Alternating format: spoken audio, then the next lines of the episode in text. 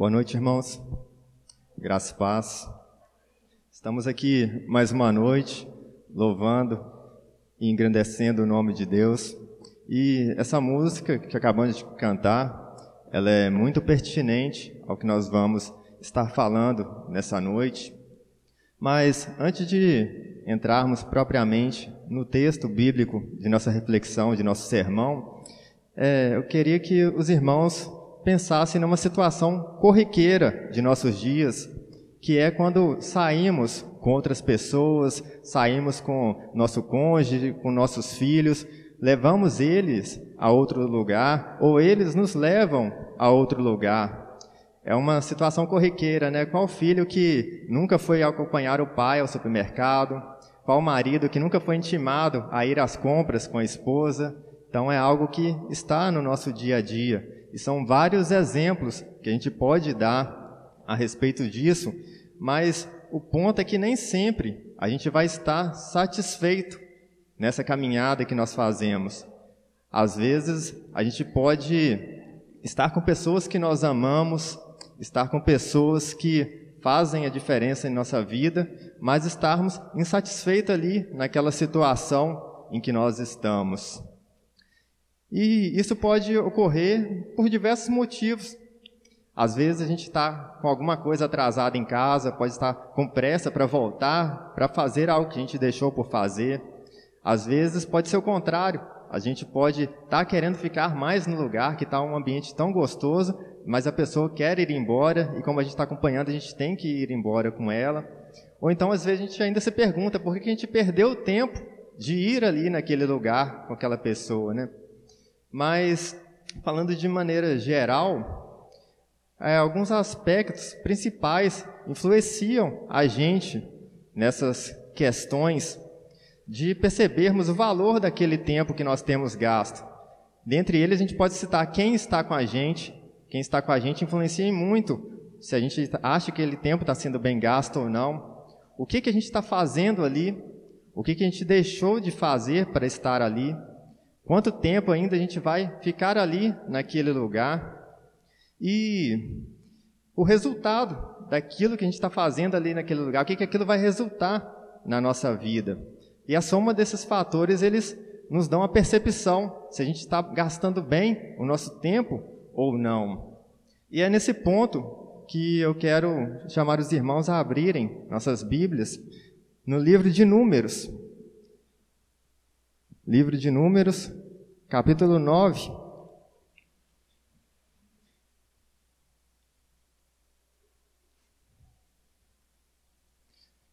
Livro de Números, capítulo 9, a partir do versículo 15.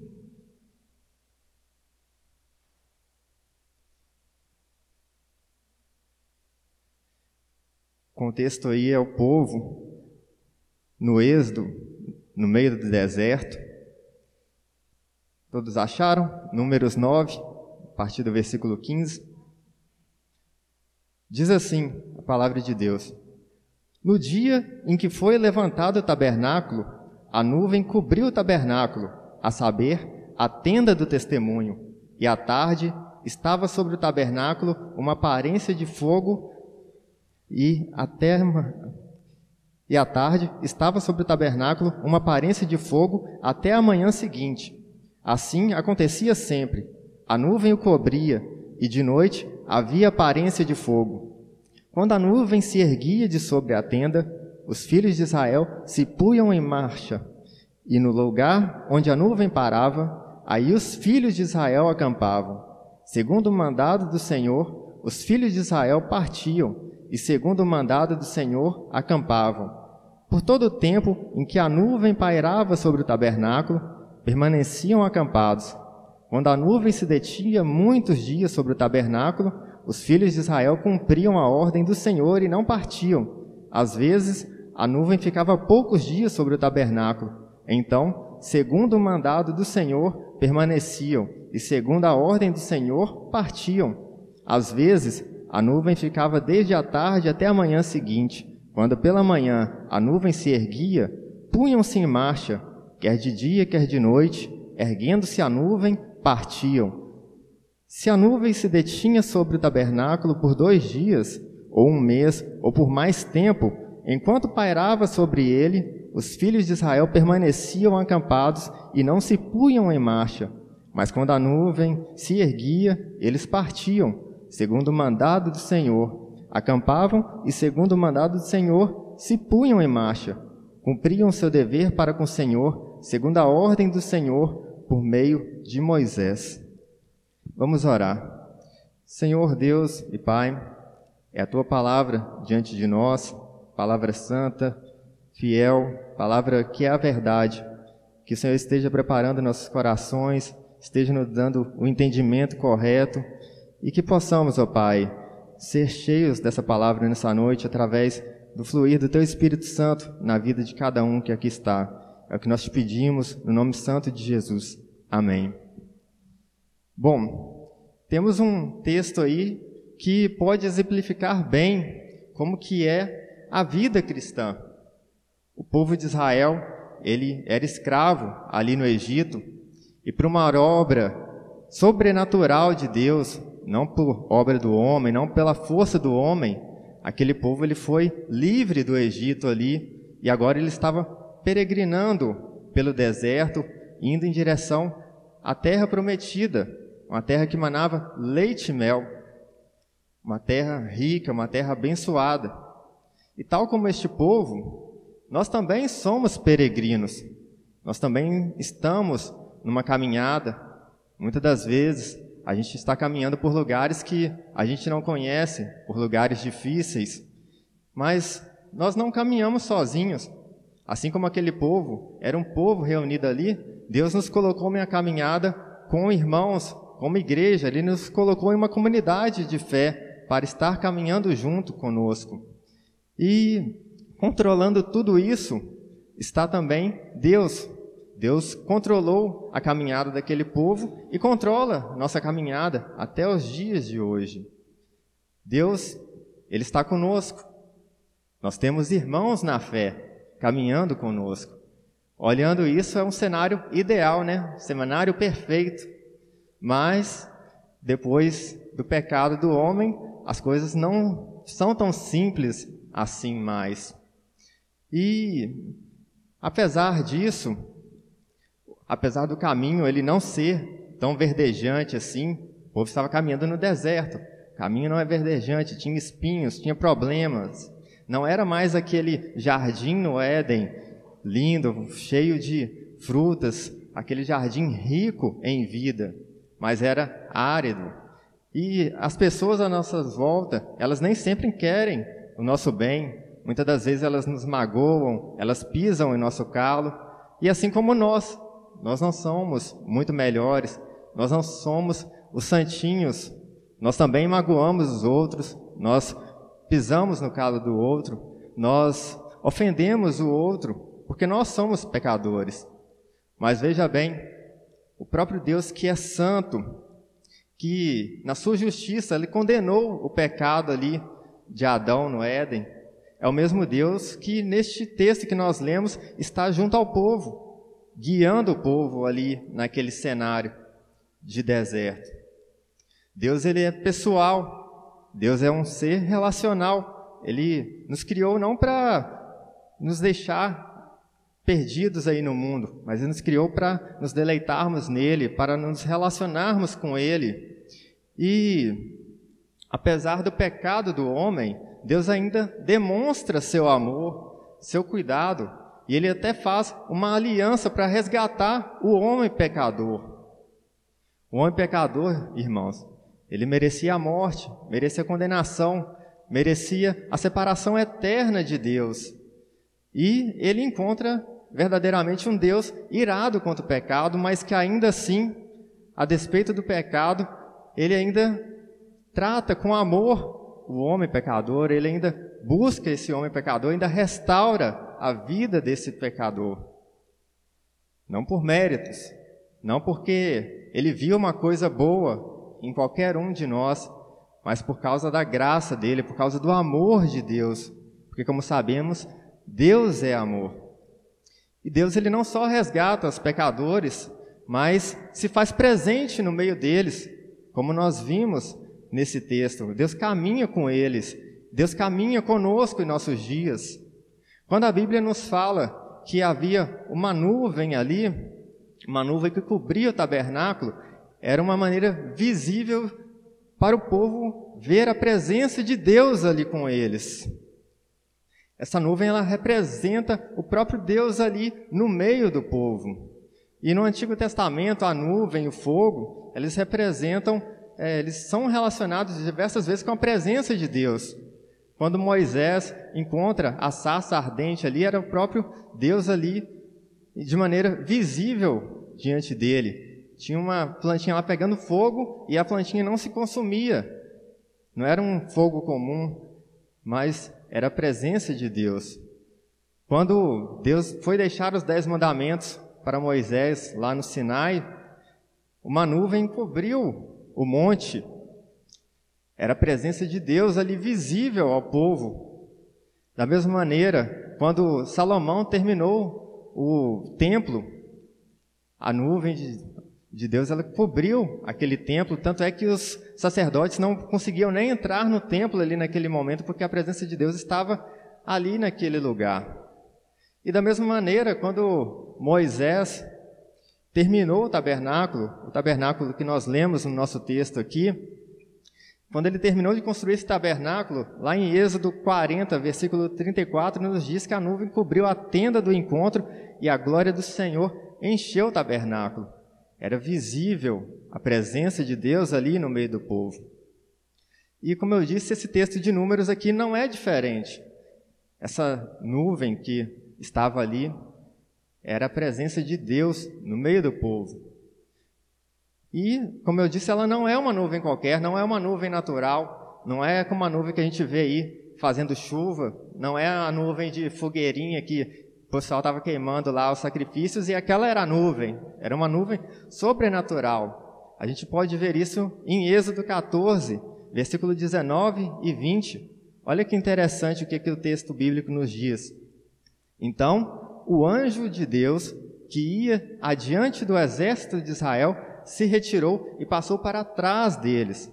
Também a coluna de nuvem se retirou de diante deles e se pôs atrás deles. A coluna de nuvem se, foi, se pôs para trás. Continuando, ia entre o exército dos egípcios e o exército de Israel. A nuvem era escuridão para os egípcios, mas iluminava a noite para o povo de Israel, assim que durante toda a noite os dois exércitos não puderam se aproximar. Perceberam aí? Quando uma nuvem natural pode ser escuridão para alguém e luz para outros, não tem como. A nuvem ou ela é escuridão para todo mundo ou ela é luz para todo mundo. E a nuvem, ela representa a presença de Deus, uma presença que não se, não se afastou ali do povo durante toda a caminhada no deserto. Tanto é que muito tempo depois, Neemias no livro de Neemias, capítulo 9, versículo 19, a segunda parte do versículo diz assim: A coluna de nuvem nunca se afastou deles durante o dia para os guiar pelo caminho, nem a coluna de fogo durante a noite para iluminar o caminho por onde deviam seguir. E vejam bem, não é porque o povo era bom demais, não é porque o povo era legal, esse povo aqui é o povo nota 10, não é por causa disso que a presença de Deus estava ali. Não é porque eu ou você merecemos que a presença de Deus não se afasta de nós. Mas, como eu disse, é unicamente pela graça, pelo amor, pela misericórdia de Deus que Ele mantém Sua presença em nossas vidas. E sabe o que acontece se Deus ele simplesmente nos abandonar à nossa própria sorte?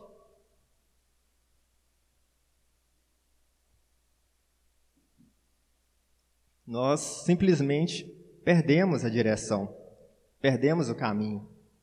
O mundo ele está como está, as coisas estão como estão, porque as pessoas têm perdido a direção de Deus. Deus está falando, vamos para a terra prometida. O povo está voltando para o Egito. E a gente vê essa confusão que há em nossos dias.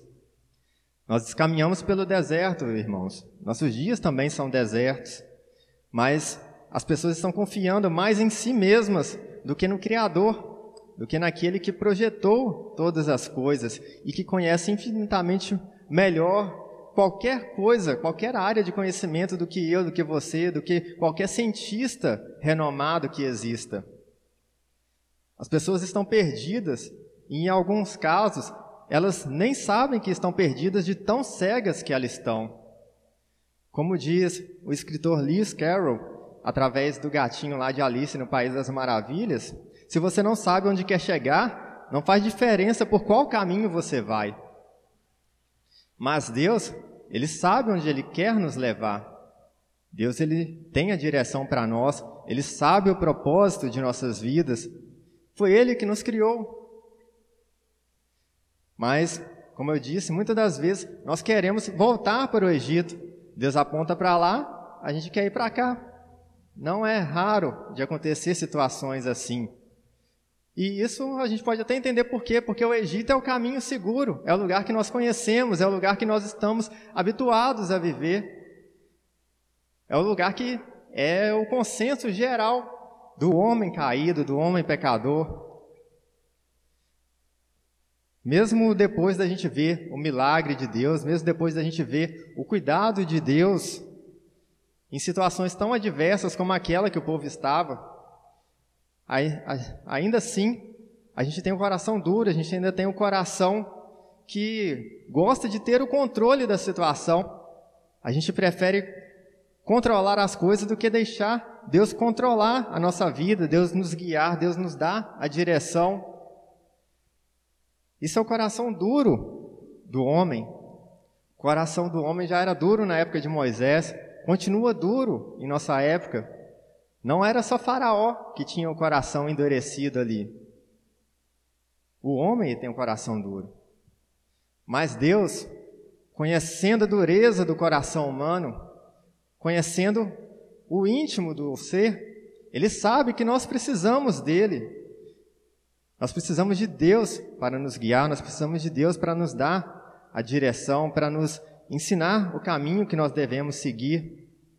Quem que buscaria Deus por livre e espontânea vontade após a queda?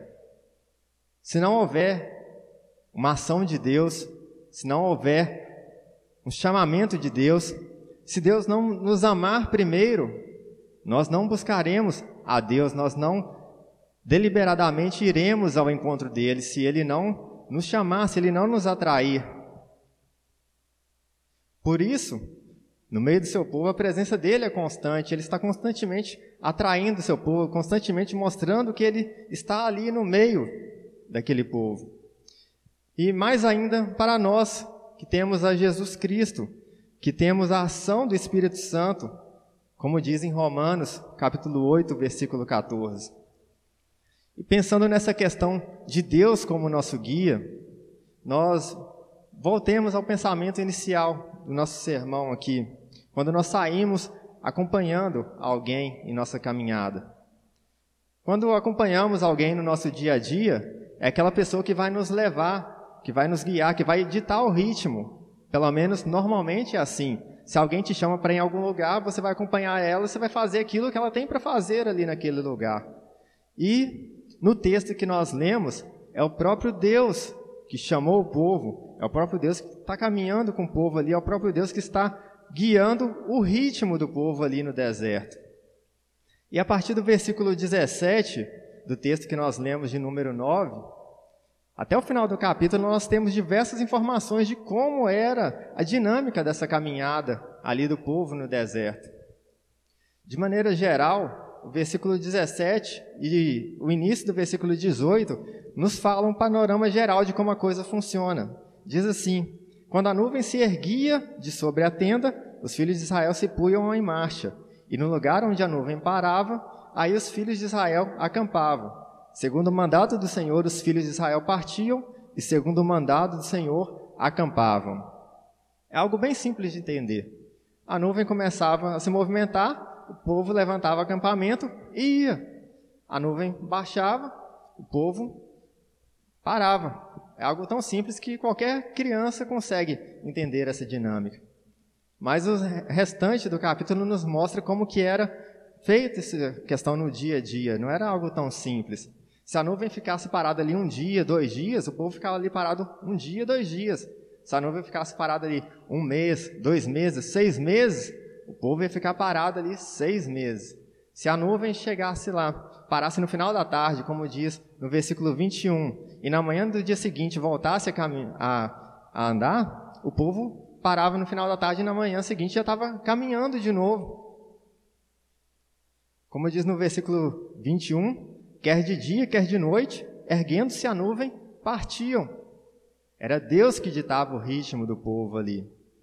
Pode parecer algo muito simples, mas traz implicações muito profundas para a nossa vida.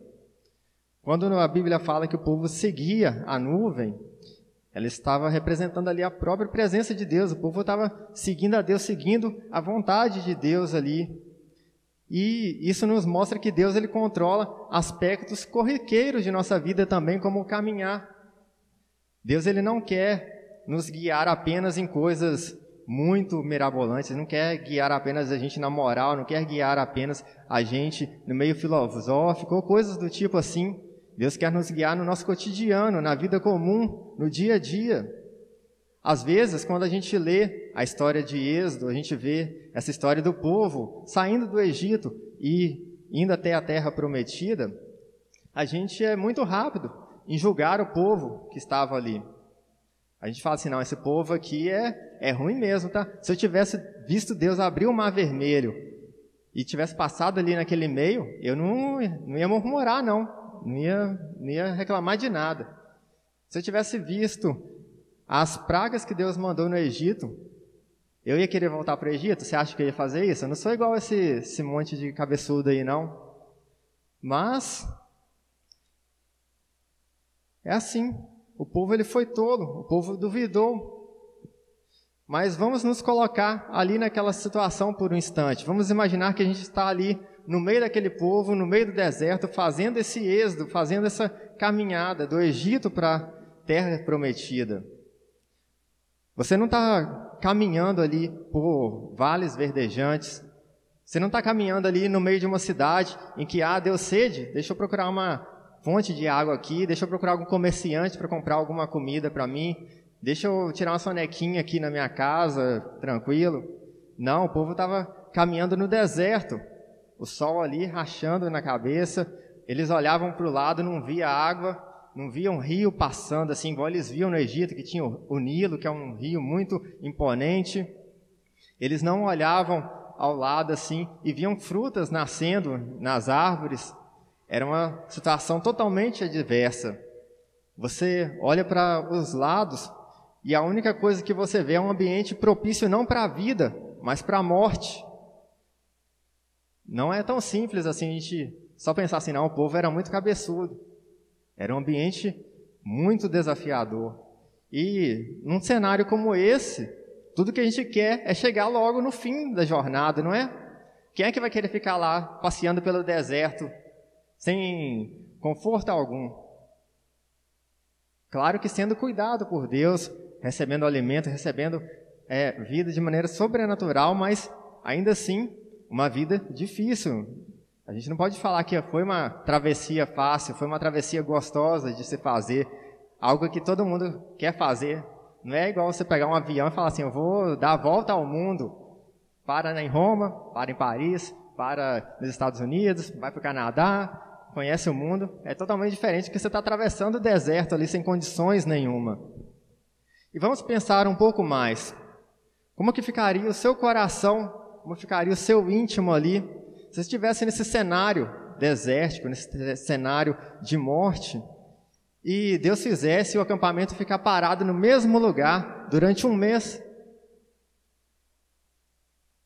você está querendo passar por esse deserto e ficar parado ali, não vai adiantar em nada, né? Não vai fazer você chegar no seu destino mais rápido, não vai fazer mudar nada na situação. E a nuvem não se mexe. Você acorda de manhã, a nuvem está parada. No outro dia, no outro dia, no outro dia, e assim sucessivamente. Como é que ficaria seu coração? Como é que ficaria sua frustração diante de um cenário desse? E vamos pensar em um pouco, um pouco mais. Como ficaria seu coração se você estivesse nesse cenário desértico e após uma longa caminhada de muitos dias, Se quisesse apenas um dia de descanso, aí a nuvem parou um pouquinho, você falou, ufa, agora eu vou descansar aqui pelo menos um dia. Daí a pouco a nuvem começa a andar novamente. A gente não gosta de fazer aquilo que a gente não quer fazer, mas Deus falou, não, vamos continuar a caminhar. Como é que faria seu coração num cenário desse? Ou ainda, como ficaria seu coração se você estivesse lá preparando para tirar o cochilo, aí aquela coluna de fogo começa a andar e você tem que andar noite adentro, madrugada a frio. Não tem como falar para Deus esperar, oh Deus, espera até amanhã de manhã. Não é uma passagem comprada que tem horário marcado de início e previsão de chegada. O povo, eles não tinham itinerário lá, não, já vai, vai andar aqui agora, vai andar dois quilômetros, vai dar uma paradinha. Não, era a nuvem, começava a andar e o povo seguia atrás. Vocês conseguem perceber como é mais complexo quando a gente passa a perceber esses detalhes? Você tem que estar confiante em Deus, que Deus sabe o porquê daquilo, o porquê dessa caminhada, e que Deus ele vai suprir nossas necessidades hoje e no dia seguinte e no outro e no outro e no outro, até porque ali não tem nada. Não tem algo que gere vida ali, é um ambiente de morte. No final das contas, essa é a nossa realidade também, nos nossos dias, no nosso dia a dia, às vezes pelas, pelos confortos do nosso tempo, pela sociedade que vivemos, pelo trabalho que nós temos, nós esquecemos disso. Nós passamos a confiar no salário que está guardado no banco, na provisão que vai vir no final do mês, mas é Deus que cuida de nós, é Deus que supre, tanto física quanto espiritualmente. Se Deus parar de mandar chuva, a terra seca, não tem alimento. E de que vai adiantar seu dinheiro? Se você tem muito dinheiro no banco e Deus manda uma doença terrível, que você vai ter que gastar todo o seu dinheiro para fazer cirurgia, seu dinheiro vai embora assim, ó, de uma hora para outra. E num ambiente desse, num ambiente desértico desse, será que eu e você também não estaríamos inclinados a querer voltar ao Egito? Pois lá, apesar da escravidão, ainda assim tinha o pão, tinha a carne, ainda assim tinha aquele rio Nilo bonitão lá, tinha as árvores verdes dando seus frutos. E veja bem, Deus ele nos salva, ele nos tira do Egito, não para morrermos no deserto. Claro que tem pessoas que morrerão no meio da caminhada, assim como o próprio Moisés e Arão, que eram homens fiéis, morreram ali no deserto, não chegaram na terra prometida. Mas Deus ele nos tira do, do Egito não para a gente morrer no deserto, mas para nós nos relacionarmos com Ele, para vivermos com Ele, para nos deleitarmos nele, independente da circunstância em que nós estivermos, independente da circunstância ou do local em que nós estivermos. A grande maioria do povo errou nisso. Eles murmuraram.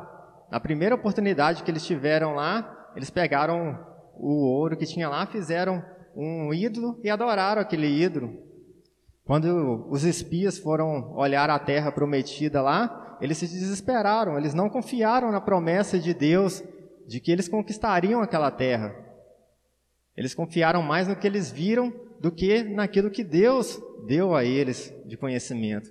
E por causa disso, foram 40 anos caminhando no deserto. Toda a geração de 20 anos para cima que não creu na promessa de Deus daquela terra, que seria deles, padeceu ali no deserto, sobrando apenas Caleb e Josué. A confiança em Deus não mudou a vida, a vida deles no deserto, a vida de Caleb e de Josué no deserto. Eles continuaram ali, naquele deserto, durante todos os 40 anos também, mas mudou como eles atravessaram aquele deserto, mudou como eles se portaram durante aquela travessia ali. E também essa confiança tem que mudar a nós, mudar o nosso entendimento, mudar como nós atravessamos os desertos que aparecem em nossas vidas. E ainda cabe destacar, como eu disse, que nem todos que não entraram ali na terra prometida, eles foram rejeitados por Deus. Moisés e Arão são exemplos disso, são homens fiéis, homens que foram colocados ali em posição de liderança, mas que não chegaram a ver a terra prometida ali. Eles também morreram no deserto. Eles não chegaram a usufruir das bonanças da terra que Deus havia prometido ali. E só Deus sabe onde que nós vamos chegar em nossa vida. A gente não sabe se vamos morrer amanhã, se vamos morrer daqui 50 anos, se Jesus vai voltar antes de morrermos. Nós não sabemos, e é bom que seja assim. Mas nós precisamos saber para onde iremos após a nossa morte, após a segunda vinda de Cristo. E todos que confiam em Deus sabem que a verdadeira terra prometida está logo ali, junto a Cristo, está logo ali junto com nosso Senhor e Salvador. E nesse mundo caído em que nós vivemos, esse mundo que nos cerca, uma coisa é certa, irmãos: a gente sempre vai estar vivendo no deserto. Isso é certo.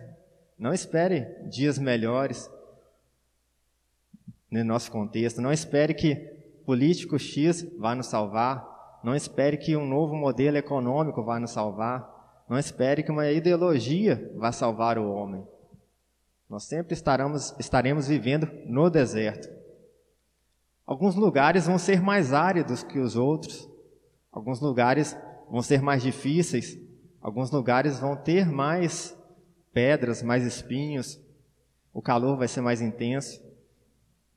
Mas ainda assim, é certo que vamos passar por aflições, vamos ter crises econômicas, vamos ter crises políticas, vamos ter crises morais, guerras, fome, vamos ver a morte acontecer.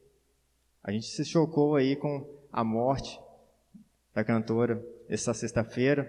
O avião caiu, as pessoas pensam assim, tão nova. E nós vamos ver isso enquanto estivermos aqui, enquanto estivermos nessa carne, enquanto Cristo não vier a segunda vez, enquanto nós estivermos com Cristo na glória, nós vamos ver os, as consequências do pecado do homem, que é a morte, que é a depravação daquilo que foi criado perfeito. E tudo isso vai acontecer tanto para os bons quanto para os maus. Não é porque você é bonzinho, porque você é melhor do que um bandido, alguém que assassinou alguém, que você vai deixar de passar por aflições, que você está imune a isso. Tanto eu quanto você estamos sujeitos a esse tipo de coisa. E o povo, ali para o povo, seria tolice se mover pelo deserto sem a vontade de Deus, sem acompanhar a Deus. Isso tem que ficar bem claro para nós também. É tolice a gente se mover, a gente buscar viver a vida sem acompanhar a vontade de Deus. Isso pode gerar um prazer momentâneo, pode gerar satisfação momentânea, mas o fim é morte. Você não vai achar outra coisa a não ser isso. Quando nós estamos firmes em Deus, nós estamos sempre preparados para nos mover conforme Ele deseja. Mas a nossa preparação ali não é por força nossa, mas porque o próprio Deus nos supre essa força, nos supre aquilo que nós precisamos para caminhar, para aguentar essa jornada, para aguentar mais uma milha, para aguentar mais um pouco essa vida de desafios, essa vida de dores. Se Deus ele te chama para uma caminhada curta, se alegre nisso, irmãos. Se Deus ele te chama no meio da noite, no horário que você julga inapropriado, saiba que Deus ele conhece melhor o tempo, aquilo que é necessário. Ele conhece todas as coisas. Então a vontade dele é melhor do que a sua. Ele sabe o que você precisa.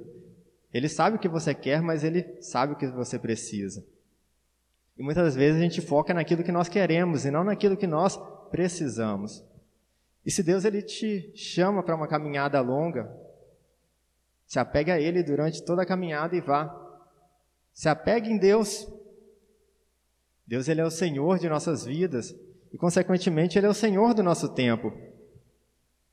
Nós precisamos gastar tempo com Deus, nós precisamos nos deleitar em Deus, nós precisamos conhecê-lo através da Sua palavra, precisamos relacionarmos com Ele através da oração, precisamos nos deleitar com os irmãos que Ele escolheu para colocar em nossa volta, precisamos nos apropriar da bênção que é o Espírito Santo agindo em nossa vida. E muitas das vezes a gente não faz nada disso. A gente fala que Deus é Senhor, mas Deus é Senhor até aqui, ó, até minha Netflix. Que agora eu vou ver Netflix, não vou buscar a Deus, não vou ler a palavra. Ah, eu estou cansado para ler a Bíblia, mas vamos, vamos ali fazer um lanche, vamos ali ver uma série, vamos ali passear, vamos fazer isso e aquilo. Estou cansado para palavra, estou cansado para Deus, mas não estou cansado para mais nada. É algo muito sério. E caminhando para o final aqui de nossa reflexão, passar a palavra pastor para a ceia, nós temos o nosso exemplo máximo. Jesus ele também teve sua caminhada pelo deserto. Jesus após o batismo ali, que a gente pensa? Ah, não, Jesus foi batizado, veio o Espírito sobre ele, o Pai declarou ali: Esse é meu filho amado em quem me comprazo. O que, que a gente espera disso? Agora vai vir uma maravilha, vai ser um momento de glória, vai ser um momento de deleite. Não, irmãos, vem o deserto, contrariando toda expectativa. Jesus passou ali 40 dias no deserto sendo tentado. Ele passou ali fome, passou ali sede, passou ali dificuldades, que é normal ao deserto. E ele passou por isso. Mas esse deserto não se compara a uma caminhada muito mais pesada, uma caminhada muito mais importante, que foi a caminhada de Jesus para o Calvário ali em Jerusalém. Foi um caminho de sofrimento, um caminho de dor, um caminho de zombaria, um caminho de humilhação, de vergonha, um caminho que culminou na ira de Deus Pai sendo derramada ali em Jesus pelo meu, pelo seu pecado. Mas em todo momento, Jesus ele nos dá o exemplo de como agir, não como o povo que murmurou no deserto. Ele nos dá o exemplo de confiar em Deus Pai, seja feita a tua vontade. É isso que Deus, é isso que Jesus fala a Deus ali na oração. E diferente do povo ali, Jesus ele não se rebelou, Jesus ele não murmurou, Jesus ele se manteve firme junto à vontade do Pai. Ele seguiu a vontade de Deus. Ele seguiu a nuvem de Deus ali que culminava no Calvário. E é por conta dessa firmeza que nós todos podemos caminhar seguros, sabendo que a terra prometida, a terra que a palavra de Deus fala que iremos herdar junto a Cristo é real. É a terra que nós verdadeiramente herdaremos.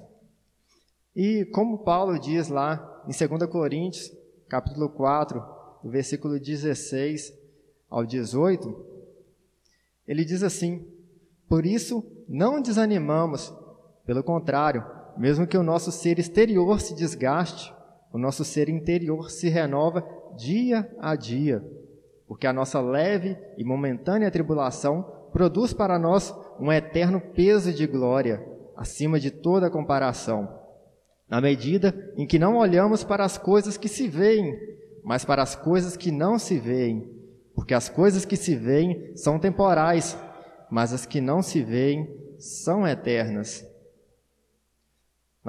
na vida daqueles que seguem o propósito de Deus, na vida daqueles que têm fé no sacrifício de Cristo, na vida daqueles que confiam na direção do Espírito Santo.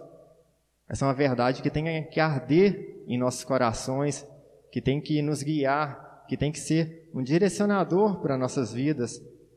E diante disso, eu quero deixar uma última pergunta para estarmos refletindo aqui. Em sua caminhada, você tem olhado ao deserto à sua volta e tem se atemorizado pelo caminho de morte, pelo ambiente não propício à vida, ou você tem se deleitado em Deus e tem visto o milagre da vida acontecer, mesmo em meio a circunstâncias tão adversas. Temos que pensar a respeito disso, temos que focar nosso coração se estivermos olhando mais para o Egito do que para a promessa de Deus. Vamos orar essa noite, irmãos. Senhor, Deus e Pai, é tua palavra, Deus, diante de nós, que possamos, ó Deus, estar atentos à tua direção, estarmos atentos àquilo que o Senhor deseja para nossas vidas. Nos dê corações obedientes, corações sinceros, corações desejosos de Ti, cheios de fé e de temor, vida cheia do Teu Espírito Santo, ó Pai e que possamos, ó Deus, caminhar seguros, sabendo que é o Senhor que cuida de nós, é o Senhor que nos dá a direção, é o Senhor que prepara toda a nossa vida para o momento em que vamos nos encontrar contigo, não mais no deserto, mas numa terra de bonança, não mais com dores, não mais com sofrimento, mas no gozo eterno. Que essa venha ser a nossa vontade, que essa venha ser a nossa alegria. E que o Senhor, ó Pai, venha nos fortalecer através do Teu Espírito Santo a cada dia durante a nossa caminhada. É o que nós te pedimos em nome de Jesus. Amém.